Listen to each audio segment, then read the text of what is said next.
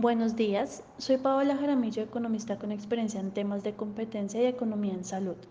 El día de hoy voy a hablar sobre los dos grandes cambios que se van a presentar en la regulación de precios de medicamentos en Colombia.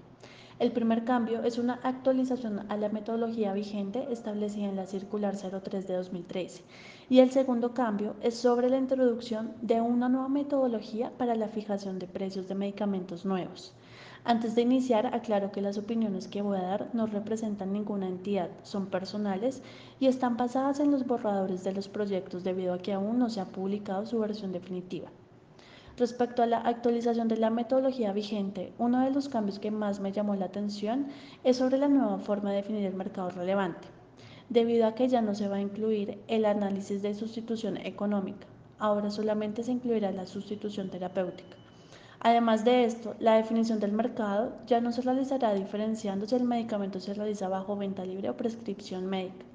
Por último, para la conformación del mercado relevante, ahora se va a usar la denominación común internacional y no el código ATC como se realizaba antes. Otro cambio que considero resulta ser necesario es sobre la nueva forma de incluir la tasa de cambio. En vista de que la volatilidad de la tasa de cambio podría generar que el precio internacional esté sobreestimado, por lo cual en la nueva metodología se calculará un promedio móvil de 20 días de la tasa de cambio. Varios investigadores han estudiado los efectos de la regulación de precios en la industria farmacéutica. Por ejemplo, DEAN 2019 encontró que el primer efecto directo es una reducción del margen de ganancia y según Liu 2007 se puede generar una salida de medicamentos por lo cual un gran reto que tiene la regulación es lograr que su implementación no afecte la factibilidad económica de los oferentes y no se genere escasez en los medicamentos. En cuanto a las limitaciones de esta regulación, considero que puede ser la falta de información de los precios en países internacionales o de encontrarse precios que estos correspondan a otro eslabón de la cadena diferente al de la regulación.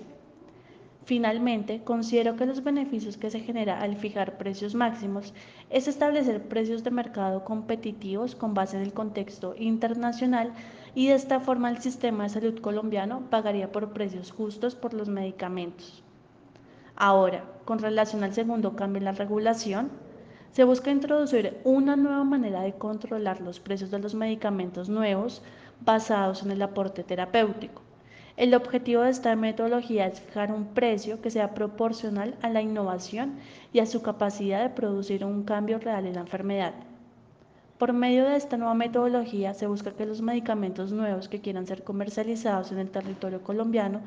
deban sujetarse a una evaluación de clasificación de valor terapéutica y económica realizada por el Instituto de Evaluación Tecnológica en Salud y esto será un insumo para la fijación del precio máximo de venta por parte de la Comisión Nacional de Precios de Medicamentos.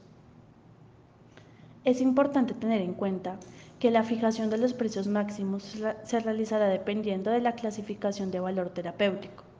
En las primeras categorías se encuentran los medicamentos nuevos que son más eficaces o seguros, por lo cual se establecería percentiles del precio de referencia internacional más altos con el fin de reconocer esta innovación terapéutica.